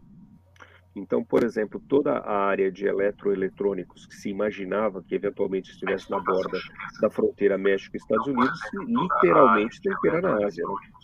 É, você tem isso em Taiwan, na, própria na, na província, na zona econômica exclusiva de Shenzhen, na China. É, as fábricas de semicondutores praticamente são todas na Ásia.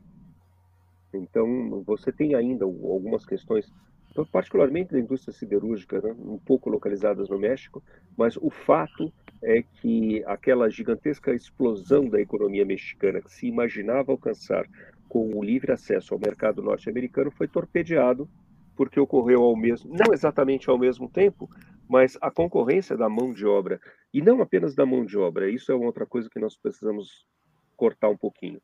Ah, chinês é mão de obra escravo. É, até os anos 90, esse raciocínio tinha validade, hoje em dia não. É, ah, mas a China tem os, o trabalhador chinês tem os mesmos direitos de um trabalhador ocidental? Nem por hipótese. É, trabalha mais? Trabalha mais. Ganha menos? Ganha menos. Mas não é aquela ideia dos anos 80 e 90.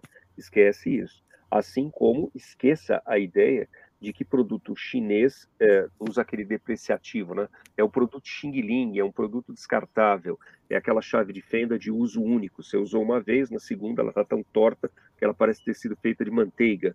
É, existem produtos chineses assim? Sim, mas a indústria chinesa avançou a tal ponto que hoje os chineses produzem de acordo com o padrão de qualidade que você encomendar.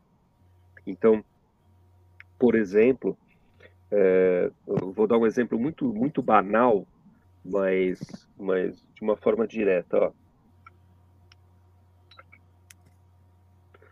É, eu adoro caneta tinteiro e eu sou colecionador de caneta tinteiro. Se você olha de um primeiro momento, você é, para quem conhece caneta tinteiro, isso daqui seriam canetas Parker.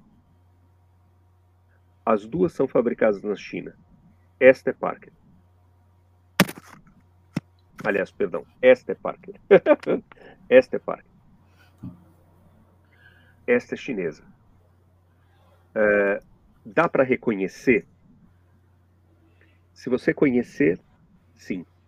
O desempenho das duas, absolutamente equivalentes. Absolutamente equivalentes. Por quê? Quando o chinês aprendeu a fazer, ele fazia realmente um produto Xing Ling. Só que hoje ele tem o maquinário, ele tem o capital, ele tem as linhas de produção, ele tem as linhas de distribuição. Se eu chegar e encomendar para um chinês uma caneta que tenha literalmente as mesmas qualidades da Parker, ele vai falar: tá bom, custa tanto. E você vai responder se quer pagar. E aí eu posso comprar a caneta com a marca, ou posso comprar a caneta sem a marca, mas que qualitativamente não tem diferença. É óbvio que a China hoje ainda não fabrica Lamborghini, hum? mas eu posso encontrar produtos com padrões de qualidade equivalentes a uma indústria de ponta europeia ou norte-americana. Não tenham essa ilusão de que todo produto chinês é Xing Ling. Eu diria que hoje a China produz de acordo com a solicitação do cliente. Os custos dele subiram? Subiram. Subiram. Não são mais. Uh, você não vai encontrar mais hoje trabalhador de 25 centos de dólar a hora na China. Isso não existe a não ser os presos políticos do Partido Comunista Chinês que fazem trabalho semi-escravo. Mas aí nós estamos falando de uma outra situação. Agora, numa indústria chinesa, ah, então isso significa que eles, uh, uh, eles já são, uh, tem, tem padrões de força de trabalho igual ao do Ocidente? Não estou falando isso. Não, não tem. Não tem mas você tem que considerar isso pelos padrões chineses. Você tem que considerar que, para o chinês, o pai dele, o pai que tem a minha idade hoje, 60 anos mais ou menos, muito provavelmente ou era um trabalhador miserável que ia para as fábricas uh, de bicicleta e que hoje o filho é formado numa universidade, trabalha na sede do sistema financeiro chinês em Shenzhen, em Xangai. Ah, não pensem na China, não pensem na China como uh, aquelas figuras do tempo do Mao Tse Tung. Esqueçam. O controle político é outra história, não estou falando disso. Estou falando do desempenho econômico. O desempenho econômico chinês, é, esquece a gente. É outra coisa. É outra coisa. E esse pessoal está vindo com uma fome desesperada de alcançar padrões de vida do Ocidente. O pessoal está vindo com uma fome desesperada de Tá? alcançar. Não, não, não, não, não retirem isso do, do seu, é, do seu horizonte. Uma outra coisa que eu gosto sempre quando falo de China lembrar, né? As pessoas sempre têm a imagem, nossa, chinês, um povo miserável, um povo coitado. Para com isso, gente. A China foi o país mais desenvolvido do planeta ao longo de quase toda a sua história. A China tem um período de mais ou menos 100, cento e poucos anos, muito curtos, muito curtos, eh, eh, perto da história chinesa, de fracasso, que é, para eles são os 100 anos da humilhação. Ao antes disso, a, a- potência econômica, militar e política chinesa era gigantesca, só que com uma característica, ela não era expansionista. Historicamente, a China não é expansionista, além de um determinado espaço geográfico. Uma vez unificado aquele espaço geográfico, ela exerce influência política nas suas imediações. Vou falar os nomes dos países hoje em dia, para que geograficamente vocês possam localizá-la. Então, sobre Coreia, tanto Coreia do Sul quanto Coreia do Norte, mas lembre-se que essa divisão da Coreia é uma divisão artificial de 1953. A Coreia sempre foi uma coisa só. Eh, Vietnã, Camboja, Laos, Birmânia, eh, a China tem uma influência muito grande ali dentro. Para o norte, um pouquinho menos, porque tem um deserto gigantesco, que é o deserto de Gobi. Depois tem a Mongólia, que é um estado que fica entre a Rússia e, e a China. É um, é um jogo de, de empurra ali entre os dois. Uh, mas historicamente a China, uma vez alcançado esse território geográfico, ela não procurou se expandir além disso. É isto, é, é uma análise histórica de uma perspectiva com um braço mais longo que permite que eu eventualmente ouse fazer a vocês a expectativa de que imaginar um grande choque militar entre Estados Unidos e China, se acontecer, vai ser uma pisada na bola. E provavelmente, se essa pisada na bola acontecer, não vai ser chinesa. Não vai ser chinesa. Não, não faz parte. Faz parte da cultura chinesa essa expansão militar além daquele conjunto imediato. Não faz. Bota isso na cabeça. Então, historicamente, essa questão tem que sempre ser levada em consideração. O histórico das civilizações, o histórico cultural, o histórico político formado, formata ao longo dos séculos um comportamento. Pode desviar-se desse comportamento? Claro que pode, é evidente que pode. Mas precisa surgir alguma coisa para que esse comportamento histórico seja alterado. Não é tão simples assim, não. Não é tão simples. Professor, César, é, são quase 10 horas, acho que chega é, por hoje. Antes de, é, antes de encerrarmos, uh, agradecer aí o pessoal que está nos assistindo. Os espectadores hoje foram do, do YouTube, da Twitch TV e do Facebook. Muito obrigado a todos. O Rodrigo mandou um recado aqui que nos, nos deixa orgulhoso. Muito boa live. Parabéns mais uma vez e obrigado pelos ensinamentos. Grande abraço, César e professor Osmar. Sucesso ao canal Polarizei. Muito obrigado, Rodrigo, nosso amigo aqui. É, o canal Contagem Regressiva também nos acompanha. Parabéns pela live. É, muito grato a todos aqueles que nos acompanharam. Uh, lembrando a todos, sábados, 16 horas, a transmissão da nossa reunião do grupo de estudos. Uh, vamos conversar sobre o livro 1 um do Diálogo à República de Platão. Uh, caso queiram, me procurem para participar do nosso grupo de estudos ou nos acompanhem na transmissão, aqueles que já conhecem o diálogo e façam suas perguntas. Será um prazer uh, tê-los conosco no, no, no, na nossa próxima transmissão. Muito grato a todos que estão nos acompanhando, muito grato àqueles que irão nos assistir na gravação. Uh, muito boa live, esclarecimentos, segurança conhecimento, um abraço. Muito obrigado, senhor Norival, meu vizinho aqui também, é, gentilmente atendeu o meu convite de acompanhar a nossa live. muito grato. É, agradeço também aqueles que forem nos assistir na, já na, na sessão gravada. É, muito grato por acompanhar o nosso canal. Se inscrevam, deixe aquele joinha para gente lá, para nos ajudar, é, para contribuir com o nosso trabalho. E não esqueçam de acionar o sininho para receber as nossas os avisos das nossas transmissões. Professor, suas considerações finais aí para os nossos amigos espectadores do canal Polarizei. Bom, antes de mais nada, a todos aqueles que nos acompanharam e nos acompanham, agradeço a paciência uh, e a atenção que vocês puderam nos dispensar e convido-os a participarem não só das nossas próximas lives, como também dos nossos, uh, do nosso grupo de estudos, tá bom? Forte abraço a todos, muito obrigado pela gentileza de sua presença e de sua atenção. César, muito obrigado mais uma vez pela sua brilhante condução dos trabalhos. É, isso que você faz mexendo nessas coisas aqui, eu confesso para mim que é mais fácil estudar sânscrito do que apertar esses malditos desses botões aqui que eu faço uma confusão desgraçada. É, Kelly, obrigado por nos acompanhar. É, também a nossa amiga do canal Conversa em Foco. Queridos, uh, agradeço imensamente a participação de todos.